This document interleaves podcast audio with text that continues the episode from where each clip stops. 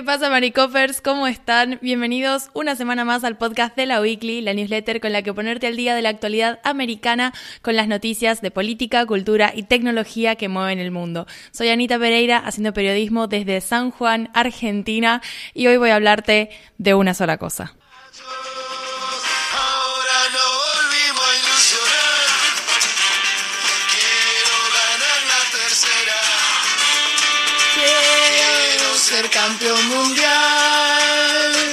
No te lo puedo explicar porque no vas a entender las finales que perdimos, cuántos años la lloré. Es probablemente la frase que más me impacta de esta famosa canción de La Mosca que se llama Muchachos, ahora nos volvimos a ilusionar y que se ha hecho particularmente famosa, está en el top canciones más escuchadas de Argentina, sobre todo desde este domingo cuando el seleccionado nacional venció a el seleccionado francés en la final de la Copa Mundial en Qatar 2022. Argentina es un país internacionalmente reconocido por el fútbol y sobre todo por haber sido el país de origen de dos de los jugadores más grandes de la historia. Por un lado, el dios del fútbol, Diego Armando Maradona, pero sobre todo Lionel Andrés Messi, que es actualmente de, dentro del fútbol la figura masculina más reconocida. El tema es que aunque somos internacionalmente reconocidos por el fútbol y por la pasión que sentimos por el fútbol y por nuestra selección, lo cierto es que la Copa Mundial de Fútbol no estaba, no era de Argentina hace 36 años. La última vez fue justamente con Diego Maradona en el Mundial de México de 1986. Desde entonces, volver a conquistar la Copa Mundial ha sido el gran sueño, ¿no? Y conforme han ido pasando los años y pasando los mundiales, como la necesidad de que se concretara ese sueño era cada vez mayor. El momento más cercano que tuvimos fue en 2014, cuando llegamos a la final y perdimos esa final con Alemania que dejó al país devastado emocionalmente. Pero bueno, nada, hemos pasado página y un poco la idea de la columna de hoy no es solamente contarles un montón de historias que, que, hay en Argentina alrededor del Mundial y alrededor de lo que ha sido transitar este mes de, de, emociones y de mucha alegría sobre todo, pero también de mucho estrés y de muchísimas lágrimas, muchísimas lágrimas. Yo creo que he llorado más de lo que hubiera creído con todo esto del Mundial. Así que un poco la idea es contarles esas pequeñas cosas, esas pequeñas anécdotas que manejamos en Argentina y que quizás desde fuera no se conocen tanto, pero que me parecen súper importantes para entender cuál es el trasfondo de esta victoria y por qué no es solamente el hecho de que hayamos ganado el Mundial, sino que realmente es un hecho histórico para Argentina y que te está representando mucho a muchos niveles. Entonces, no quiero que se lo pierdan y me parece que como periodista un poco mi labor es esa, es acercarles la información, toda la información, incluso esa información pequeñita en los márgenes que no parece importante, pero que cuando uno la tiene vive ciertos hechos de forma diferente. Acá es cuando les aclaro que uno, quizás el podcast sea un poquito más extenso que de costumbre y dos, probablemente tenga una estructura un poco diferente a los otros podcasts porque si bien voy a estar haciendo referencia a algunas cosas que escribí en las dos columnitas que hice sobre el mundial, sí que voy a estar agregando otros datos que me quedaron fuera porque si no es que da para escribir un libro realmente con todo lo que ha pasado. Y además que bueno, un poco la idea es que sea más una charla para ir contando ciertas cosas y bueno, sincerándome sobre otras también que me parece que es lo que va a hacer a esta columna un poco más eh, honesta, ¿no? Con, con cómo se está viviendo esto y particularmente cómo lo estoy viviendo yo. Bueno, vamos a hacer primero que nada un breve resumen del partido para aquellas personas que son cero fan del fútbol, no lo vieron, probablemente hayan visto algún video, pero no vieron en sí cómo se desarrolló el partido, porque ese desarrollo del partido es muy importante. Acá en Argentina, la, digamos, la hora a la que se jugó este partido de la final fue a las 12 del mediodía, o sea que caía justo en el horario de almuerzo. ¿Qué decidió la mayoría? Obviamente no comer nada hasta que no pasara el partido, porque eran tantos los nervios y la ansiedad que es que a nadie le pasaba un bocado. Entonces, a la mayoría de gente que conozco es como dijo, no, almorzamos, comemos después de que pase el partido. Bueno, esa quizás no fue la más inteligente de las decisiones y ahora les explico por qué. En el primer tiempo, el partido estuvo súper tranquilo para el seleccionado argentino. Cuando terminaron esos primeros 45 minutos, íbamos 2 a 0. El primer gol fue un penal que pateó Messi y el segundo fue un gol de Ángel Di María con un pase de Alexis McAllister que, entre paréntesis, ha sido uno de mis jugadores favoritos porque ha hecho un tremendo mundial y además es un jugador debutante, es decir, es la primera vez que está jugando en el seleccionado argentino. El equipo estaba bastante sólido en el ataque, de hecho, casi no hubieron jugadas, casi no hubieron oportunidades para el seleccionado francés de lanzar al arco argentino, es decir, la pelota se mantuvo en su área de la cancha la mayor parte del tiempo, entonces fue un, un tiempo bastante cómodo de ver y por eso cuando llegó el entretiempo, en mi casa y en otras también, dijimos, bueno, vamos a almorzar, ¿no? Vamos a comer algo en esos 15 minutos como para llenar el estómago y luego seguimos porque el partido dentro de todo venía tranquilo. Bueno, ustedes no se imaginan, ustedes no se imaginan en qué condiciones estaba mi estómago cuando en el segundo tiempo se cobró primero un penal para Francia que lo pateó este jugador estrella que tiene el seleccionado francés y que no voy a dejar de destacar que es un excelente jugador, Kylian Mbappé. Mbappé pateó el gol, hizo el gol, bueno, genial, seguíamos 2 a 1, pero apenas unos minutos después y en un descuido del seleccionado argentino metió el segundo gol.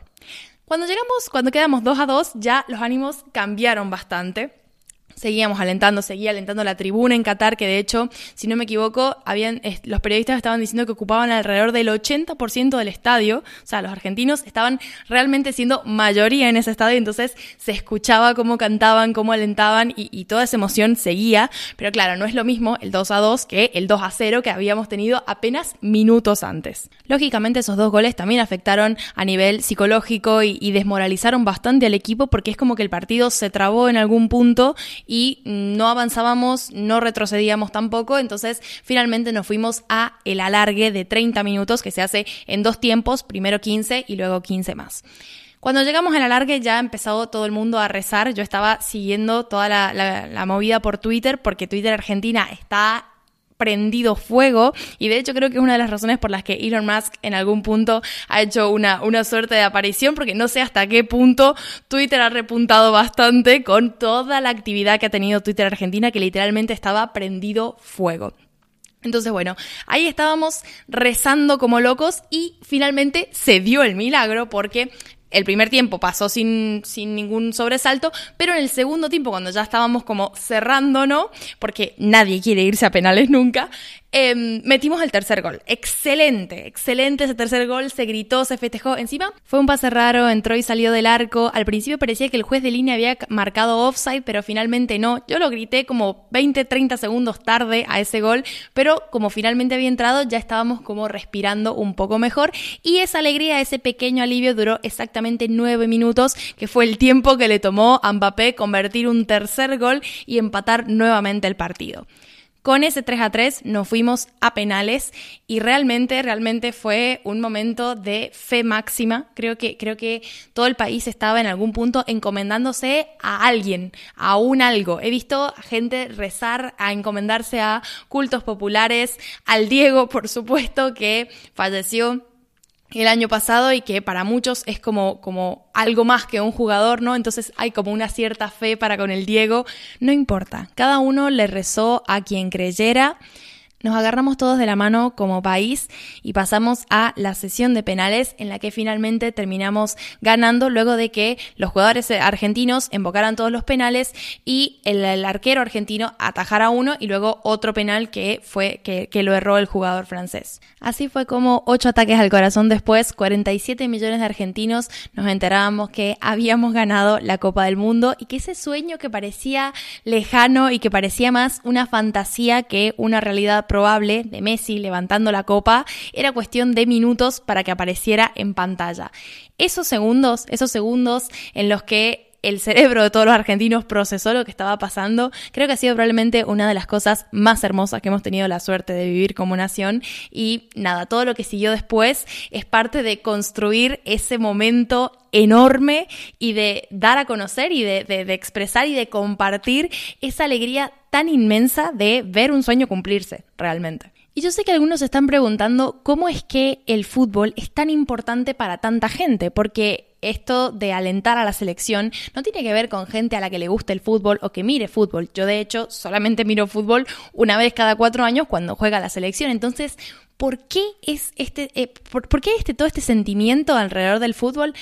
Obviamente no hay una sola razón y de hecho muchas de las razones se van construyendo con la historia misma. Como les decía, Diego Armando Maradona ha sido una figura impresionante tanto en la historia del fútbol como en la historia de Argentina y el tipo de, de digamos, de éxito que él representó para muchas personas es sumamente importante y ha sentado las bases de lo que es esta pasión por el fútbol. Ahora, lo que sigue teniendo el fútbol, pese a que ya no está Maradona y que une incluso a la gente a la que no le agradaba mucho Maradona, que tenía una personalidad difícil, ¿no? Esto que, que, atrae tanto es justamente el hecho de que se trata de una alegría que es posible compartirla con cualquiera. Es como, es una verdadera alegría popular y es el tipo de alegría que no reconoce clases, no reconoce Buenos Aires interior, no reconoce gente del norte, del sur, ni siquiera reconoce fronteras a nivel argentinos. Nosotros en Argentina estamos súper orgullosos y felices de saber que tenemos gente de Bangladesh, de India, de un montón de países con los que ni siquiera tenemos una relación diplomática muy formalizada y sabemos que ahí hay hinchada y hay hinchada grande por Argentina. Entonces, ese tipo de, de cosas, ¿no? Que te unen con gente desconocida y que te hacen tener algo en común con gente desconocida, es simplemente maravilloso y es adictivo. Y ahora es cuando yo hablo un poco de por qué, porque yo leo esto, ¿no? De que los argentinos, como a veces no sabemos ganar, que somos muy agrandados y demás. Y yo puedo entender de dónde viene ese, tipo de comentarios, pero también me parece súper importante que en alguna medida la gente que me esté escuchando ahora pueda entender como de dónde viene, ¿no? Este eh, agrandarse tanto con una victoria en el fútbol. Lo cierto es que los argentinos tenemos pocas razones para estar orgullosos de nuestro país la mayor parte del tiempo.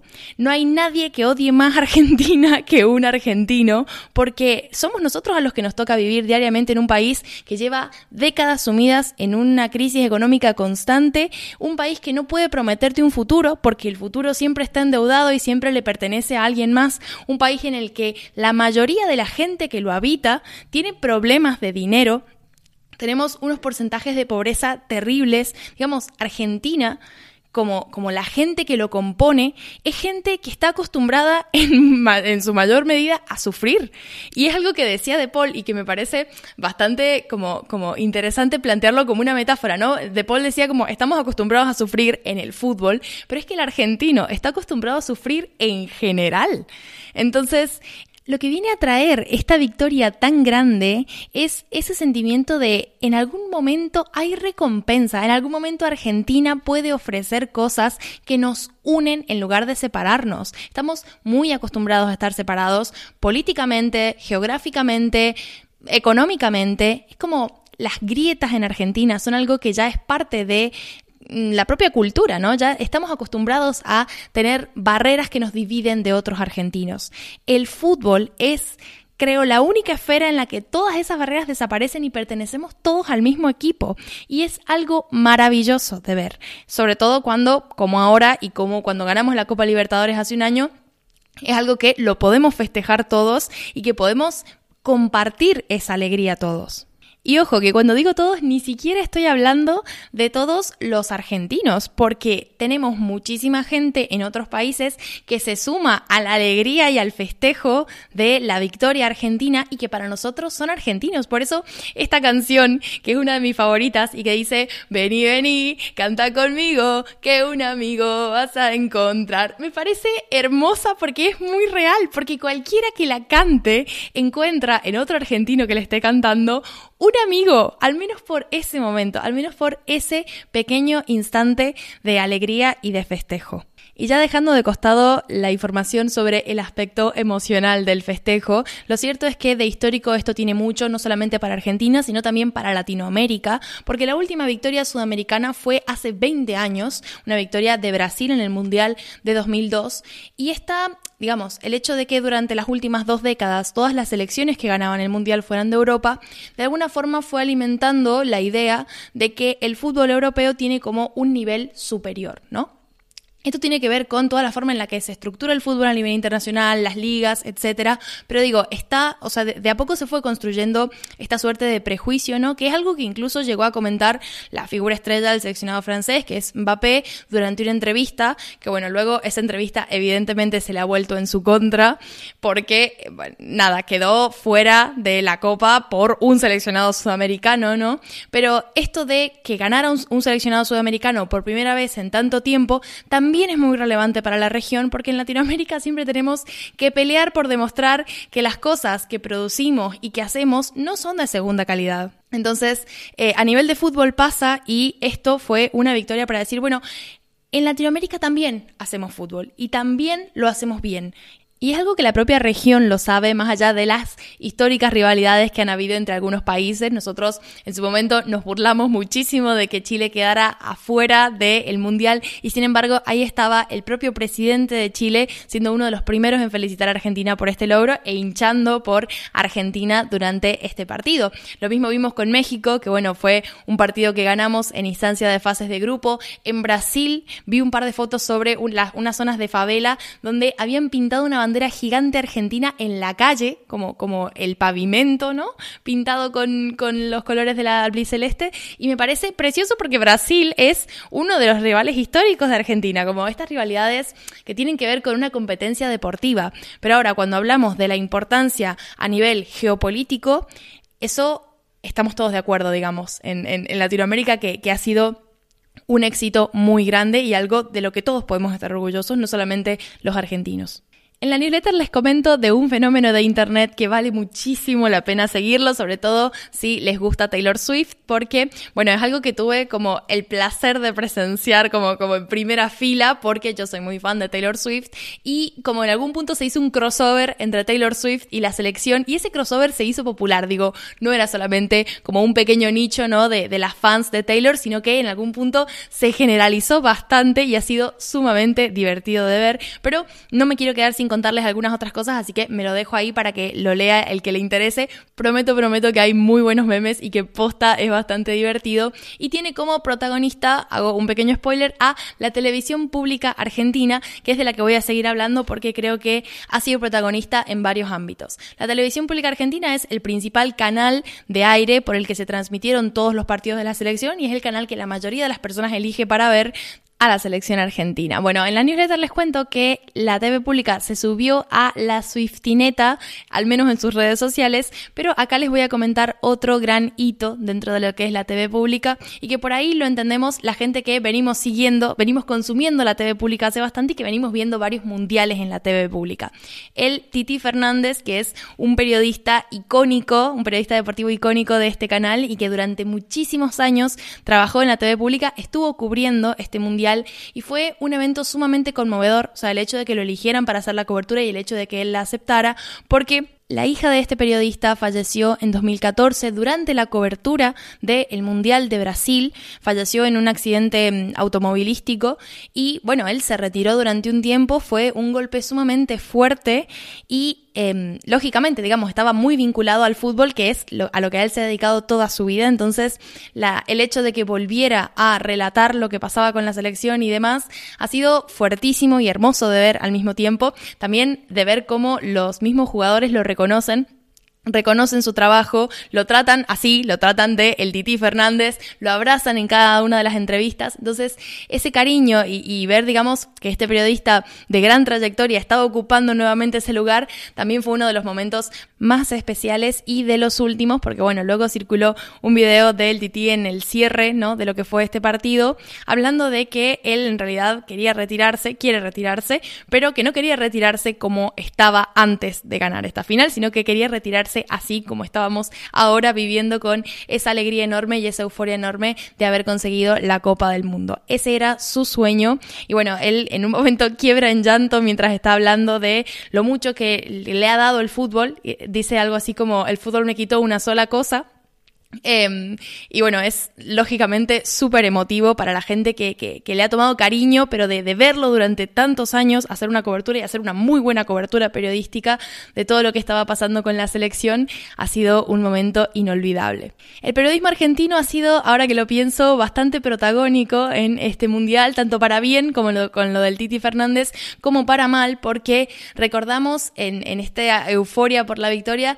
recordamos mucho mal periodismo que hubo cuando perdimos la final del 2014 y sobre todo cuando nos volvimos en octavos de final en el mundial anterior en Rusia 2018, donde, bueno, hay mucha gente, ¿no? Que, como yo les decía, esta, este amor por el fútbol tiene que ver con el amor por lo popular y por el poder compartir cosas. Hay gente evidentemente, no todos los argentinos somos iguales, aunque la mayoría sí que compartimos este sentimiento, hay gente a la que esto no le gusta y la cuestión de que haya una pasión popular en la que cualquiera puede ser parte, ¿sí? Eh, es como molesta, ¿no? Y, tiene que ver con un trasfondo clasista, quizás eh, discriminador. No me voy a poner en, digamos, a, tratar de, de entender de dónde viene, pero sí que es una postura firme y una postura que cobró mucho protagonismo cuando evidentemente perdimos y cuando el equipo se volvió a la casa con las manos vacías, entonces empezaron a reflotarse un montón de videos de periodistas hablando terriblemente. No solamente de Messi, sino de la selección. Como bueno,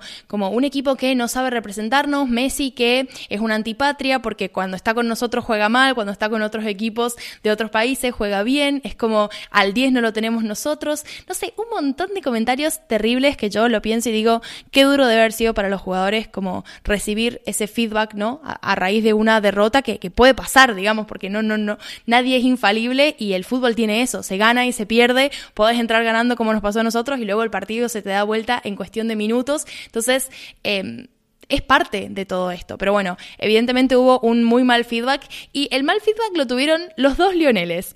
Y ahora engancho con el tercer punto y con el tercer personaje destacado de toda esta locura que fue el Mundial, que es el director técnico Lionel Scaloni, que se llama Lionel igual que Messi, y también es una coincidencia muy divertida. Scaloni es el director técnico más joven del Mundial, si no me equivoco, tiene 44 años y es el segundo más joven en la historia de conseguir la Copa Mundial. Es una persona que está logrando muchísimo y de hecho empezó logrando mucho cuando ganamos la Copa Libertadores el año pasado, pero lo que tiene Scaloni es que ha sido una figura sumamente defenestrada, no solamente por el periodismo, sino que también recibió declaraciones muy fuertes en su contra de nada más y nada menos que el mismísimo Maradona. Hay un clip de Maradona en el que se refiere específicamente a Scaloni y dice que algo así como que él tiene miedo de que Scaloni pueda creer que, puede ser director técnico, porque, bueno, como le dice algo así como que se dedique a otra cosa, que sea director técnico de otro deporte, pero no de fútbol, porque de fútbol no tiene idea. Bueno, adivina que Maradona, el que no tenía idea, el joven, el que tomó un montón de decisiones que fueron sumamente criticadas, ese llevó a la selección no solamente a la final, sino a la Copa del Mundo por primera vez en 36 años. No es poca cosa, ¿eh? Y ustedes dirán, bueno, pero ¿qué tanto puede haber decidido Scaloni? ¿Qué, ¿Qué, decisiones tan polémicas puede haber tomado como para que haya una reacción de este tipo? Bueno, 19 de los 26 jugadores del equipo de la selección argentina son debutantes, es decir, es la primera vez que están jugando un mundial. Entonces, bueno, esa evidentemente fue una de las decisiones más fuertes que ha tomado este director técnico, al que no le pesaban como viejas figuras o el hecho de tener que cumplir o de tener que llamar a cierta gente como para aparentar ciertas cuestiones. El tipo se estaba fijando en el potencial de cada uno y creyó en muchos de estos jovencitos que evidentemente se estaban destacando a nivel futbolístico en sus respectivos clubes, pero que, sin embargo, no tenían quizás la edad o la experiencia o el currículum como para acreditar el, derecho a formar parte de la selección, ¿no? Que es un poco la dinámica que habían tenido algunos de los antiguos directores técnicos. Y así fue como llegaron los pendejitos de River. Hay dos jugadores de River que se han lucido enormemente durante este mundial y que son muy, muy jóvenes. Uno de ellos es Enzo Fernández, que tiene 21 años y justamente fue reconocido en la ceremonia post final de la Copa como el mejor jugador joven del Mundial de Qatar en 2022. El otro es Julián Álvarez, que tiene 22 años y es quien hizo ese épico gol en el partido anterior en semifinales contra Croacia, en el que tuvo una corrida de 20 metros hasta llegar finalmente al arco y la pelota entró. Es un tipo increíble que se ha corrido verdaderamente toda la cancha y que además, junto con Enzo, son súper jovencitos, tienen toda una vida y una carrera futbolística por delante, pero bueno, a ambos les pasó esto de encontrarse con un Scaloni que confió y que creyó en ellos y les dio la oportunidad de brillar en el Mundial. Ahora, quien creyó y le dio la oportunidad al mismísimo Scaloni fue nada más y nada menos que Claudio, alias el Chiqui Tapia, que es el actual presidente de la AFA, la Asociación de Fútbol Argentino. El Chiqui Tapia es muy importante sobre todo para mi entorno porque es sanjuanino, es oriundo de la ciudad desde la que les hablo, pero lo más divertido del Chiqui Tapia es la cantidad de mística que tiene encima, porque es un tipo sumamente creyente y sumamente supersticioso, como somos la mayoría de los argentinos, sobre todo en contexto de fútbol, pero hay un par de anécdotas que son súper divertidas y que me parece importante contarles. En primer lugar, la promesa a la difunta Correa.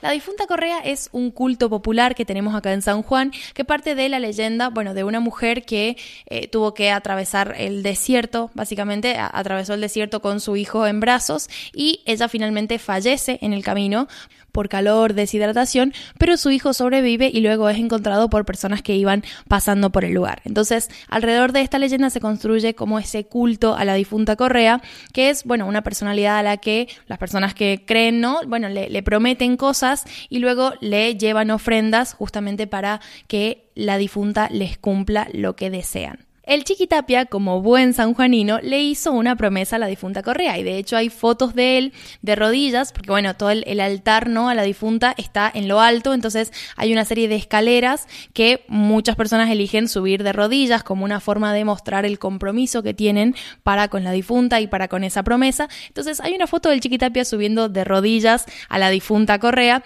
y luego está él trayéndole la copa de la finalísima porque se entiende que su pedido tiene que ver con algo, éxitos relacionados en su nuevo puesto de trabajo como presidente de la AFA. Habiéndoles contado esto, les digo que la cantidad de gente que conozco que le hizo promesas a la difunta Correa cuando estuvimos en penales es impresionantemente grande, así que es una zona de San Juan que va a tener bastante movimiento en estos días y ni les cuento si el Chiquitapia trae la copa acá a San Juan, algo que obviamente les voy a contar en algún punto, pero bueno, nada, esa es una de, de las cuestiones, ¿no?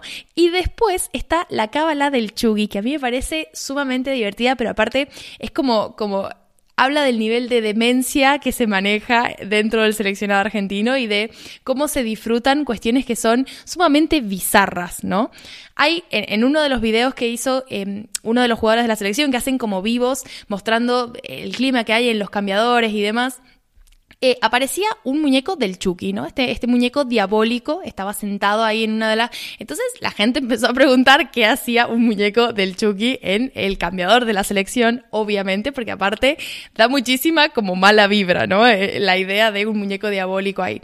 Bueno, el Chiqui Tapia salió a explicar qué hacía el muñeco del Chucky y básicamente dijo que es una cábala, que es, bueno, esta creencia, ¿no? De, que repetir ciertas cosas de la misma forma ayudan a obtener como los mismos resultados. Por ejemplo, por Cábala yo usé la misma ropa durante cada uno de los partidos desde el primer partido que ganamos para que justamente como ayudara, entre comillas, a hacer que ganáramos en el resto.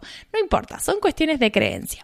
El tema es que la historia con el Chucky viene desde la Copa América porque, bueno, eh, el Chiqui encuentra a este muñeco y obviamente preguntó que qué hacía ahí y resulta que era un regalo del hijo del utilero al que le lo apodaban Chucky. Entonces el hijo del utilero le dijo, no, no, no trae mala suerte ni nada, al contrario, es de la suerte, no sé qué, porque es de mi hijo y demás. Entonces el Chiqui les propuso a los que estaban ahí, que eran 6, 7, que si ganaban la Copa América se tatuaran al Chucky. Cuestión, ganamos la Copa América, se tatuaron al Chucky y ahora llevan el muñeco como cábala para ganar. Otamendi, que es uno de nuestros jugadores mediocampistas, hizo una transmisión en vivo de los vestidores de la selección y se podía ver después de la victoria al Chucky entre un montón de botellas porque obviamente estaban festejando con bebida el éxito del partido. Y esa es solo una de las muchísimas anécdotas de mística que hay, pero he elegido otra más para traerles porque seguro empezamos a ver cómo mucha gente se tatúa tres estrellas, porque bueno, la tercera estrella del escudo de la AFA es por la tercera Copa Mundial que hemos ganado ahora este domingo, pero también hay mucha gente queriéndose tatuar un 5 de copas y yo les voy a explicar por qué. En Netflix se estrenó hace poco un documental sobre la selección en el contexto de ganar la Copa América que se llama Sean Eternos, Campeones de América. Está bastante bueno si les interesa como, como seguir eh, indagando sobre este tema, ¿no? Pero un poco les adelanto la, al menos la anécdota del 5 de copas. Resulta que en el juego previo a la final con Brasil, que fue la que ganamos y la que finalmente nos dio la copa, los jugadores, o sea, algunos de, de los miembros de la selección estaban jugando a las cartas, ¿no? Y se habían inventado un juego. El juego era adivinar la carta que iba a salir en el mazo, pero con un máximo de 10 intentos por jugador. A Messi no le había salido en ningún momento, todas las veces que habían jugado no le había salido, pero en ese momento, cuando se pusieron a jugar previo a la final con Brasil, en el décimo y último intento, Messi adivinó la carta. ¿Y qué carta era? El 5 de copas. Ahora, ¿Por qué Messi eligió el 5 de copas? Bueno, porque Messi, hasta esa Copa Libertadores en la que nos coronamos campeones, llevaba perdidas cuatro finales con la selección. Entonces dijo, la quinta, me traigo la copa, dio vuelta la carta y era el 5 de copas y en ese momento la selección eligió creer y ahora hay muchísima gente que está considerando tatuarse el 5 de copas, yo misma incluida. Estoy pensando que es una locura que llevo 30 minutos hablando de todas las anécdotas que hay alrededor de la selección y del mundial y como todavía me siguen quedando un montón. Me sigue quedando hablar de el Kun Agüero, que es una figura que si hubiera podido físicamente jugar este mundial lo hubiera jugado, pero que lo jugó desde todos los lugares posibles porque estuvo apoyando al equipo, hizo una transmisión en Twitch histórica con Messi y con otros compañeros que se sumaron a una conversación sumamente divertida y si pueden búsquenla porque yo pocas veces me he reído tanto, Está la abuela que se volvió viral en redes sociales porque, si no me equivoco, desde los partidos de fase de grupos se empezó a juntar a festejar en una esquina con unos vecinos que le hicieron un canto especial. Le cantaban abuela, la, la, la, la, la, con ese tono de, de barra, ¿no? Y de hinchada. Y eso se empezó a replicar porque seguimos ganando partidos y ya se volvió también una especie de cábala y una especie de tradición juntarse con la abuela a festejar en esa esquina, la que encima cada vez empezó a ir más gente una vez se conoció dónde era y de hecho, si no me equivoco, en Google Maps sigue marcada como un lugar de culto popular, como le habían puesto para justamente encontrar fácil la esquina y que más hinchas pudieran sumarse a festejar con esta abuela. Ayer también empezó a circular un video muy emotivo de un recolector de residuos que, bueno, estaba juntando algunos cartones que habían quedado mientras toda la gente estaba festejando, esto es, ni bien ganamos la copa. Y bueno, viene un hincha, ¿no? Con una remera de Argentina y se la da y, sigue corriendo porque estaba como festejando y yo qué sé, pero la persona que justo estaba grabando se detiene a grabar la reacción del hombre cuando este hincha le regala su remera y, y sigue su camino, ¿no? Un hombre sumamente humilde humilde, em, que agarra la remera y se pone a llorar de la emoción y es como se la intenta poner pero le, gana la emoción y se arrodilla en el piso y empieza a, rezar o, digamos a, a hablar consigo mismo pero porque estaba profundamente conmovido por ese gesto y conmovido porque fue como que de repente esa, esa realidad y ese, esa cuestión de, de festejo general es como impactó puntualmente en, en, su vida y en su contexto individual y es un poco lo que nos ha pasado a todos. Eventualmente es como la, la burbuja de individualidad que uno llevaba por fuera de, del fútbol, es como que se, se, pincha, se pincha y, y te, te encontrás completamente rodeado de ese sentimiento que la mayor parte del tiempo uno no lo entiende muy bien, pero que es un sentimiento en el que uno confía. E, es, es elegir confiar en esa emoción que, que, te hermana con la gente a la que no conoces, porque la, eh, la, principal necesidad que uno tiene después de un partido ganado y sobre todo después de esa final era la de encontrarse con gente. Y no importa si es gente conocida, si son tus amigos, genial. Yo también quedé con mis amigos para ir a festejar juntos, pero la cantidad de gente a la que he abrazado y no conozco, tengo un montón de fotos con gente que sonreía para la foto porque estaba ahí, pero que yo no tengo idea quiénes son. Y el hecho de estar en un contexto en el que mucha gente está feliz y poder alegrarte de ver otras personas felices es de verdad, de verdad mágico.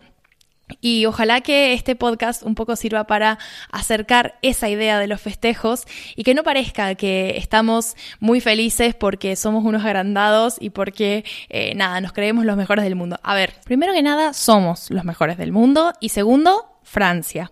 Pero hacía muchísimo que no teníamos la oportunidad de ser tan felices todos por algo. Y además una felicidad a la que vos también estás invitado. Así que vení, vení, canta conmigo, que un amigo vas a encontrar. Y de la mano de Leo Messi, toda la vuelta vamos a dar. Vení, vení.